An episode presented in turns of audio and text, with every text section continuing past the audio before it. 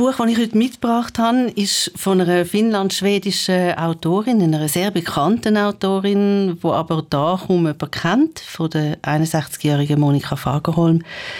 Ich lese den Anfang vor, Nicola, und dann möchte ich gerne wissen, was du für eine Geschichte erwartest, wenn du das hörst, okay? Ja, klar, gern. Also, man kann hier anfangen. Ein Morgen im September 2014. Gustengrippe geht hinunter ans Wasser. Kaltsee, Villenviertel. Allein ist er hier nicht gewesen, seit langem nicht mehr. Damals, vor vielen Jahren, zog er aus dem Villenviertel weg, in dem er aufgewachsen war, und schwor sich nie zurückzukehren. Was macht er dann jetzt hier, just an diesem Septembermorgen zu Beginn eines Herbstes, der ihn zu dem zurückführen wird, was er einst verlassen hat, Richtige Antwort? Nichts. Kein Gedanke, kein Anliegen, ist nur irgendwie hier gelandet auf seiner morgendlichen Joggingrunde. Also, was springt die an? Also für mich beginnt es sehr geheimnisvoll. Ähm, man fragt sich, was ist damals passiert, dass dieser Gusten heißt er, oder? Ja. Nie zurückkehren wollte an diesen Ort. Das beginnt fast krimihaft und auch so ein bisschen banal mit der Joggingrunde, aber irgendwie so, dass man denkt, da ist wie ein Geheimnis verborgen. Aber ich weiß ja, Franziska, dass du Krimis nicht so gerne hast. Deswegen gehe ich mal davon aus, dass es kein richtiger Krimi ist, oder? Was ist das für ein Buch? Du gehst richtig davon aus, es ist kein richtiger Krimi, aber stimmungsmäßig ist das Buch sicher so intensiv wie ein Krimi. Es heißt Wer hat Bambi getötet? Monika Fagerholm hat 2020 für den Roman den grossen Preis vom Nordischen Rat bekommen. Das ist der wichtigste Literaturpreis von Skandinavien. Es geht um eine Gruppenvergewaltigung. Ein Teenager aus dem besten Kreis lockt seine Ex-Freundin an eine Party, schleppt sie in einen extra vorbereiteten Raum und vergeht sich dann stundenlang an einer mit drei Kumpels. Und das alles aus Rach, weil sie ihn verloren hat. Das Verbrechen wird vertuscht, auch vom Opfer. Und aus dem heraus fächert sich ein unglaublich faszinierendes Panorama von Themen auf. Und so reich und so packend erzählt, wie ich es auf die Art, glaube noch nie gelesen habe. Das ist der Podcast Literaturclub, zwei mit Buch. Heute mit der Franziska Hirsbrunner. Und mit Nicola Steiner. Das klingt jetzt aber sehr nach hartem Tobak, Franziska.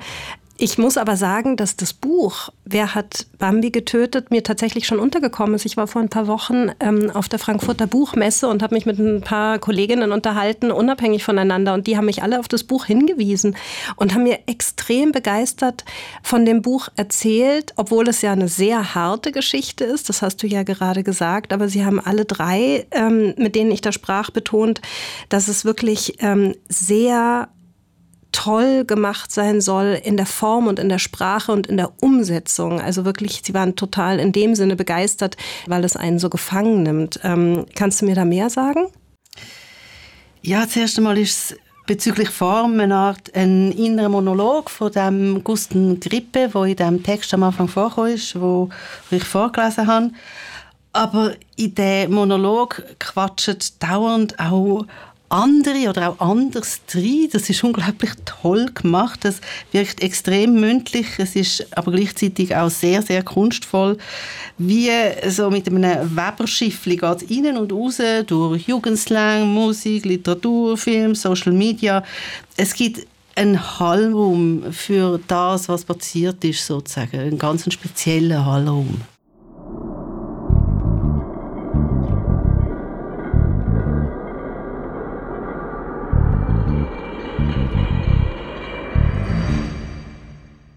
Aber ich stelle mir das trotzdem ähm, wirklich schwer auszuhalten vor, wenn man, wenn man bedenkt, dass es um eine Vergewaltigung geht. Also ähm, will man das lesen?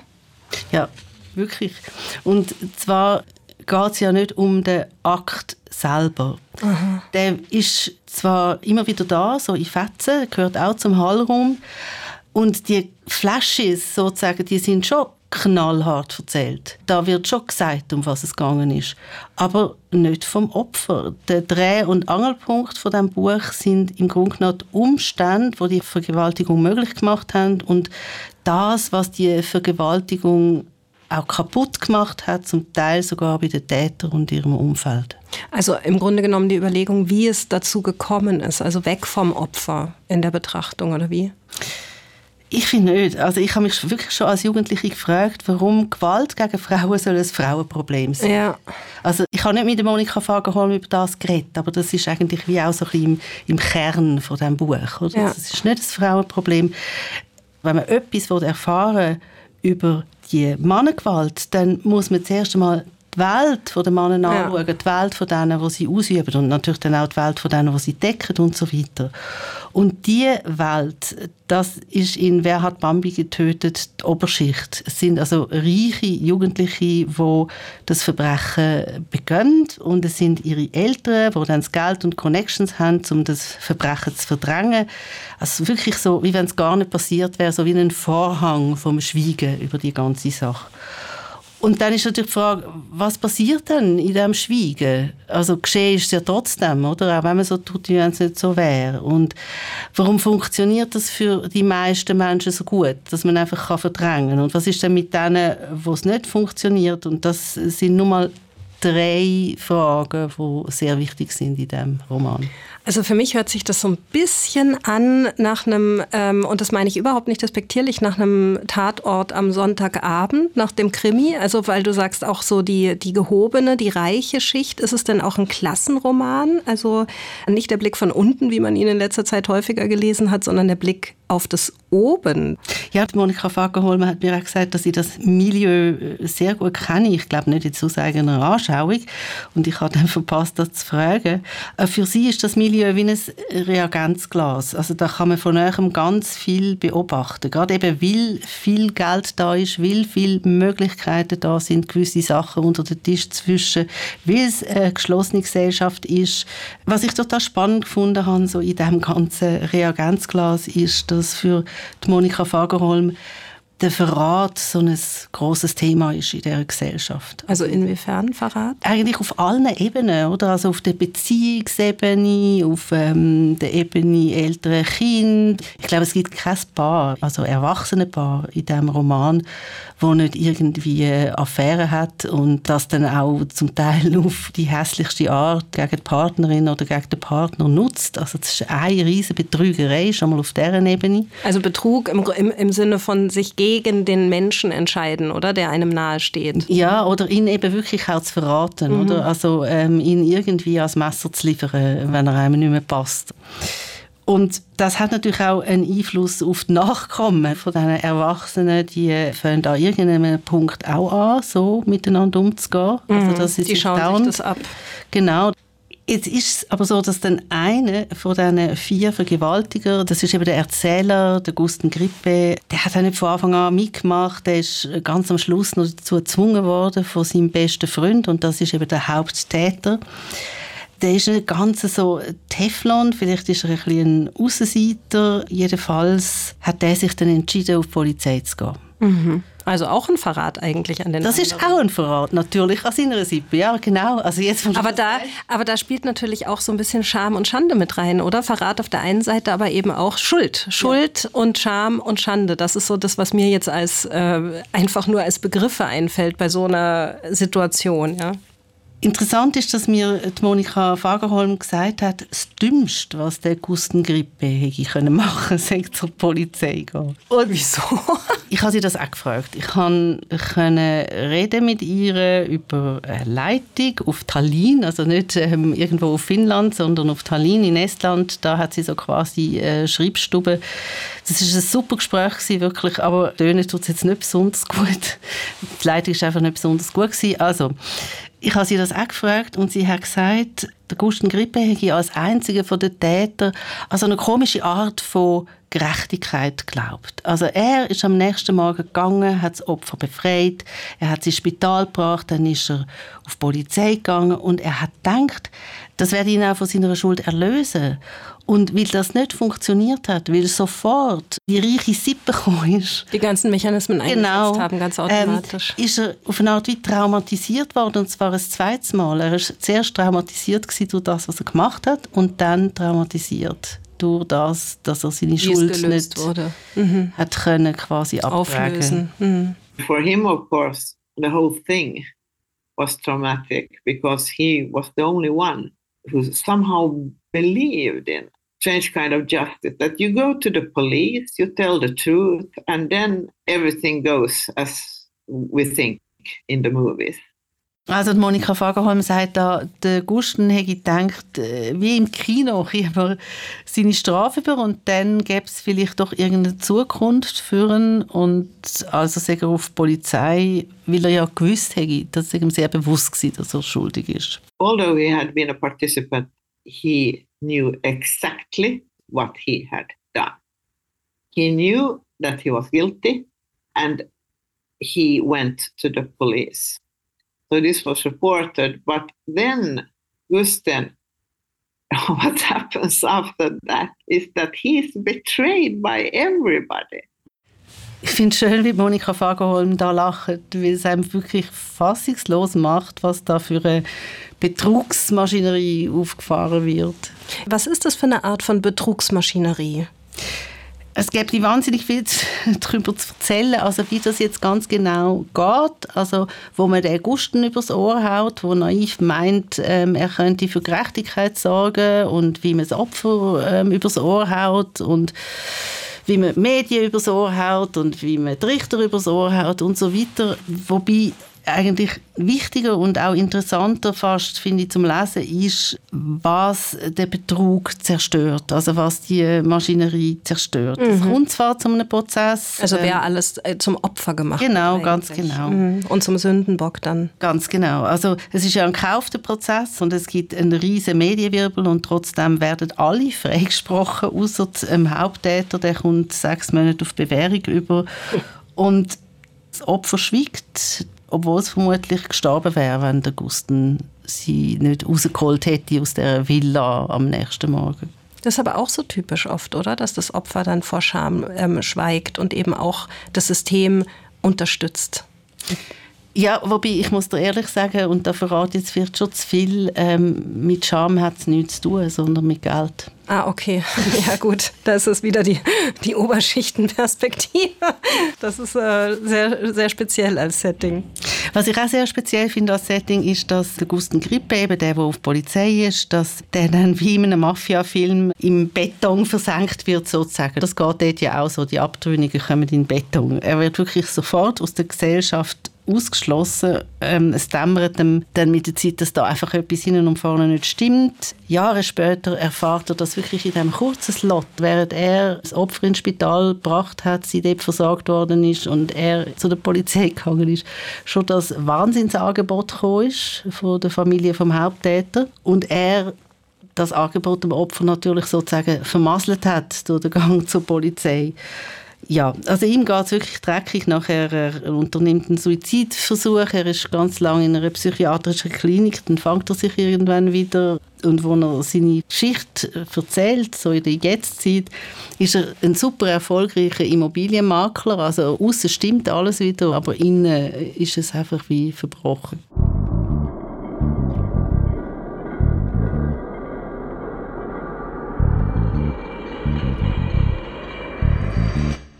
Also das heißt, dass Monika Fagerholm quasi ihren Fokus direkt auf diese Männer legt und weniger auf das Vergewaltigungsopfer, also die junge Frau. Nein, das kann man so wirklich nicht sagen. Also ich glaube, sie hat all ihre Figuren, ganz egal ob Haupt- oder Nebenfiguren, gleichermaßen im Fokus. Das ist wirklich so ihre Art, zu schreiben, ganz intensiv auch mit Figuren umzugehen oder sich auf sie einzulassen. Aber es ist so, dass im Zentrum vom Roman eigentlich leer ist dort, wo, wo das schreckliche Zeug passiert ist, im Kern von dem, ist es wie leer. Das ist wie ein Schlund für verschiedenste Facetten von Gewalt. Und da merkt man dann plötzlich, es sind auch noch ganz andere von der Gewalt betroffen, als nur jetzt das Hauptopfer. Also zum Beispiel? Also zum Beispiel ist es auch die Mutter vom Haupttäter, vom Ex-Freund vom Opfer.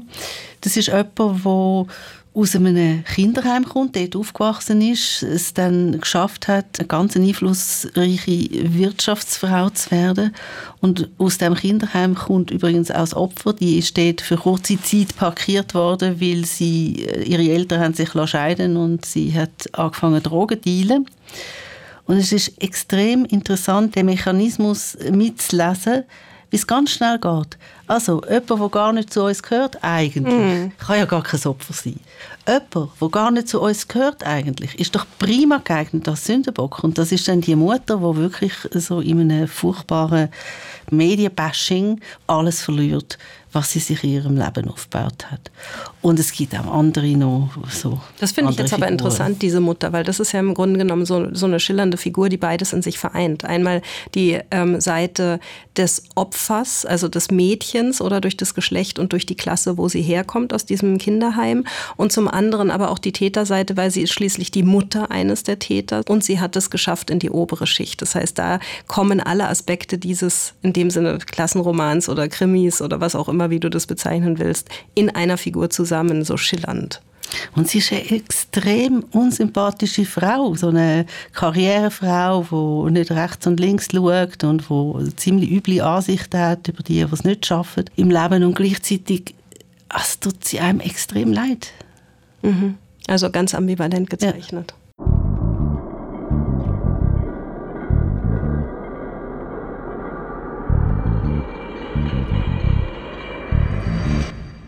So geht es eben auch bei ihrem Sohn. Es ist wirklich eine Figur, die ich sehr sympathisch finde einerseits und wo man wirklich beim Lesen auch ein bisschen Angst hat vor ihm, schon als Kind.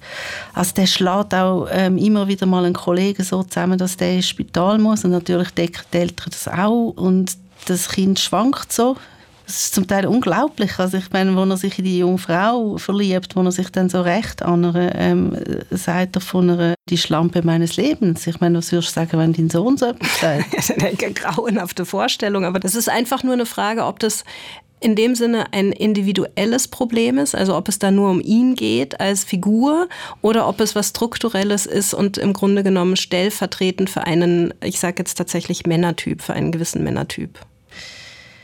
Also Monika Faghorn, das habe ich einen interessanten Gedanken gefunden, wirklich sagt, in solchen extrem patriarchalen Systemen, und das sind ja so reiche Systeme, normalerweise reiche und einflussreiche Systeme, sagen die Buben auch ein Pfand von ihrer Familie. Also sie müssen das Erbe weitertragen. Sie mhm. sagen in dem Sinn dann eben auch Opfer.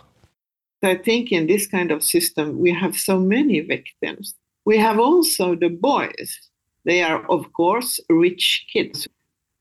They are, of course, persons who have the opportunity to everything good schools, a good future. But they have also, as boys, because this is a very, very patriarchal society, I think rape culture is, of course, as we know it, part of patriarchal power. When this happens, of course, their parents do everything for them as usual. But why? And the community does everything for them as usual. But why? It's not about them as individuals, actually. It's about the town, the community, all this power, you know, real societal power. These people are politicians. They are people with big money. They are connected to very, very affluent corporations. It's this the boys are pawns because as boys they are supposed to be the princess to carry on, you know, this power. Das finde ich eine ziemlich verrückte Aussage, dass es nie um die Jungs geht, auch dann nicht, wenn man ihnen aus der Patsche hilft oder nicht einmal dann, wenn man mhm. ihnen aus der Patsche hilft. Also doch ein strukturelles Problem. Aber sag mal, Franziska, ähm, Fagerholm hat ja auch Psychologie studiert. Also wie, wie, wie zeigt sie das? Führt sie diese Zusammenhänge in dem Sinne auch psychologisch aus? Das ist lustig. Wenn sie erzählt davon, sagt sie, dass es ein Fehler gewesen. Also das würde sie anders machen, wenn sie jetzt noch mal jung wäre. Dann würde sie gerade Literatur studieren. ich glaube, sie zeigt hauptsächlich über Verknüpfungen und Spiegelungen. Das sind Motive oder Leute, die irgendwie miteinander zusammenhängen. Das ist nie direkt benannt. Also ich kann dir ein Beispiel geben der Nathan, der Haupttäter, wo ich eben irgendwie so herzig finde und so brillant und wo plötzlich oder nicht plötzlich, sondern eben eigentlich recht früh, oder so Zeichen zeigt, dass etwas mit ihm nicht stimmt, dass er so richtig Psychopath geht, dann fährt er plötzlich auf ähm, Prince seinen Song «Sign All the Times» ab. Das ist ja ein gesellschaftskritischer Song, aber der Nathan pickt alle Gewaltwörter aus diesem Song raus. Er lässt stundenlang, er tanzt dazu und man wartet auf eine Art wieder auf, dass er jetzt einmal seine Knarre nimmt mhm. und anfängt Amok laufen. Also es ist nur über so Fetzen aus dem Song ist, zeigt, dass wirklich mit dem Typ etwas nicht stimmt. Und gleichzeitig gibt es andere Fetzen, wo er noch wirklich ein Kind ist und sehr eng zusammen mit dem Gusten, seinem besten Freund. Wie herzig die zwei Buben sind und probieren die Welt zu entdecken miteinander, sich selber so irgendwie näher sind und gern haben und plötzlich ist das fertig. Also wie alt sind die alle? Also so also äh, zur Zeit vom Verbrechen sind sie etwa 17, 18. Ja, genau. Okay. Ja, das ist natürlich auch eine schwierige Übergangszeit.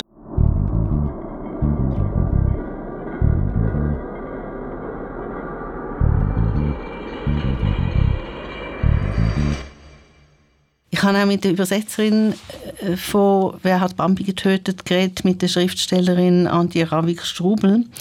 Und die sagt so etwas Ähnliches äh, wie das, was du jetzt gerade erwähnt hast, dass es eben so eine kribbelige Lebenssituation ist und dass in diesem ganzen Roman eigentlich immer so etwas Kribbeliges umrumort. Es gibt einige Figuren, also die Jungs sind nicht die einzigen, es gibt auch zwei junge Frauen zusätzlich zum Opfer sozusagen. Und Antje Ravik-Strubel hat dann plötzlich gesagt, ja, das sind dann vielleicht die nächsten Opfer. Hm. Das muss jetzt gar nicht heißen die nächsten Vergewaltigungsopfer, aber vielleicht die nächsten jungen Frauen, die in dieser äh, patriarchalen Gesellschaft unter die Räder kommen. kommen. Mhm. Genau. Und ich habe sie dann am Anfang gerade mal gefragt, wie sie das eigentlich sieht, dass es in diesem Roman eigentlich nur momentweise überhaupt gelungene Beziehungen gäbe und dass quasi das Muster ist, jeder haut jeden übers Ohr. Ja, übers Ohr hauen klingt fast ein bisschen niedlich, oder? Also äh, das ist schon hart. Also die Männer verschwinden immer oder lassen die Frauen im gewissen Sinne leiden. Die einzige Frau, die eine Machtposition hat, wird gefällt wie so ein Baum, also die Mutter von dem Täter. Ähm, ich glaube, dieses Buch ist im Grunde eine fundamentale Kritik am Patriarchat. Und das Tolle an diesem Buch ist, dass es gar nicht vordergründig ist, sondern erst in dem Moment, wenn man anfängt, darüber nachzudenken, fällt es einem immer mehr wie Schuppen von den Augen.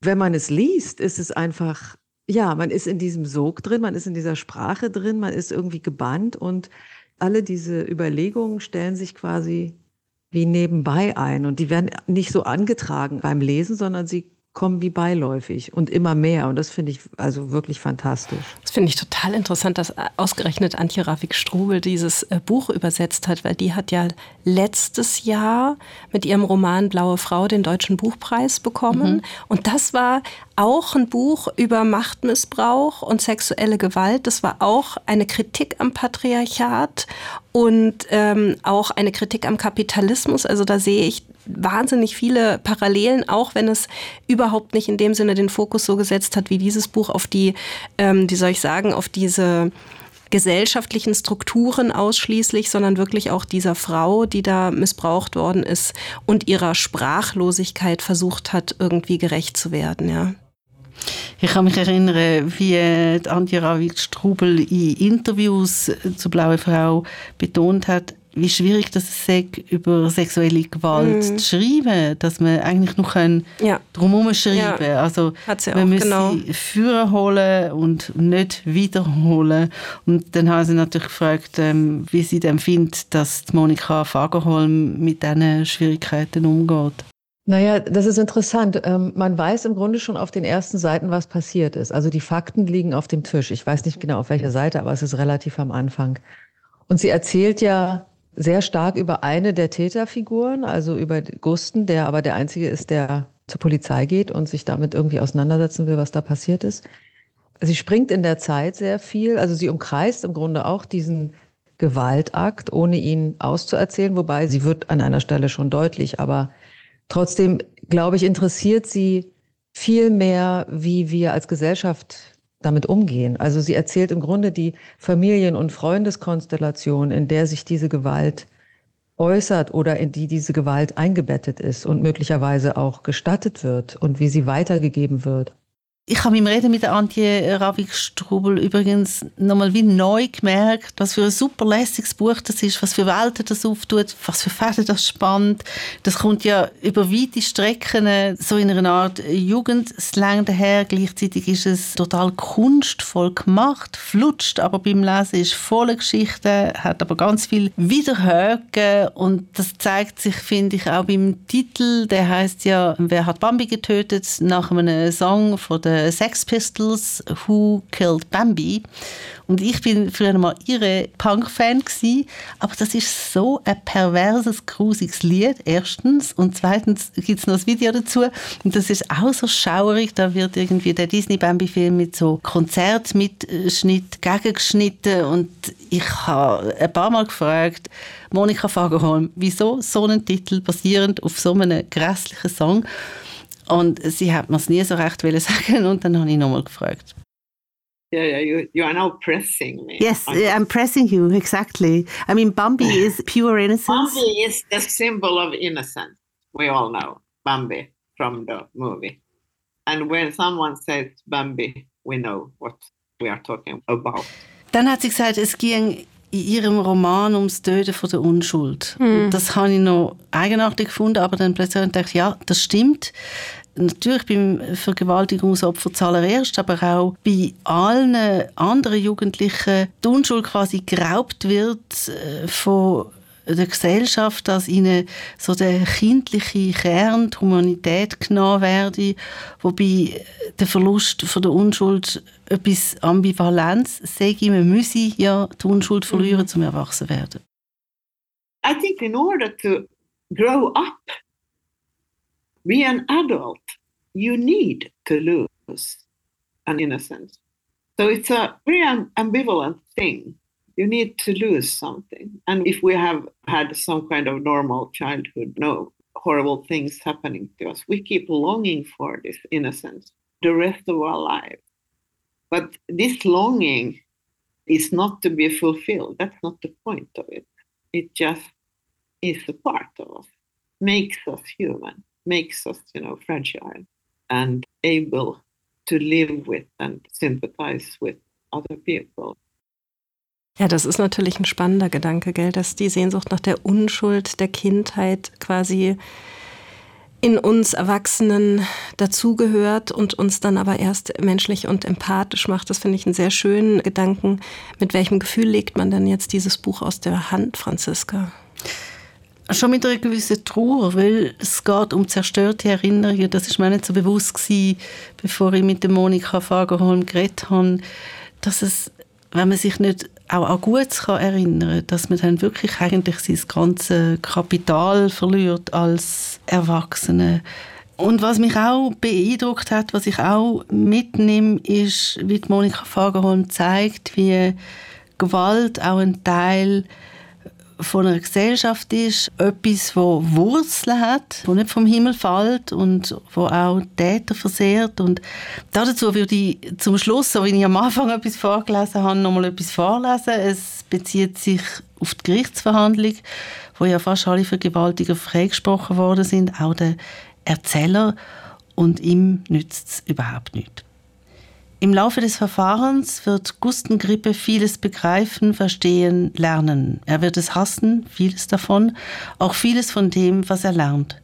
Zum Beispiel das mit den Anführungszeichen. Wie aus allem, was gewissermaßen wichtig war, wichtig ist, am Ende Worte und Formulierungen werden, die in Anführungszeichen stehen. Die Straftäter, sich vergehen, das Opfer. Das eigentliche Problem ist natürlich, dass sobald man die Anführungszeichen wegnahm, dort eine nackte Wahrheit stand, und zwar eine, mit der man nicht wirklich leben konnte, obwohl man es musste.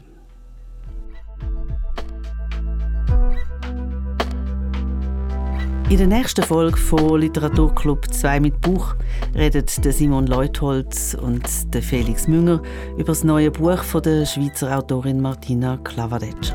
Es heißt vor aller Augen und rückt die Frauen hinter berühmten Porträts von der Malereigeschichte ins Rampenlicht. Literaturclub 2 mit Buch, Sounddesign Michael Studer, Produzentin Barbara Peter.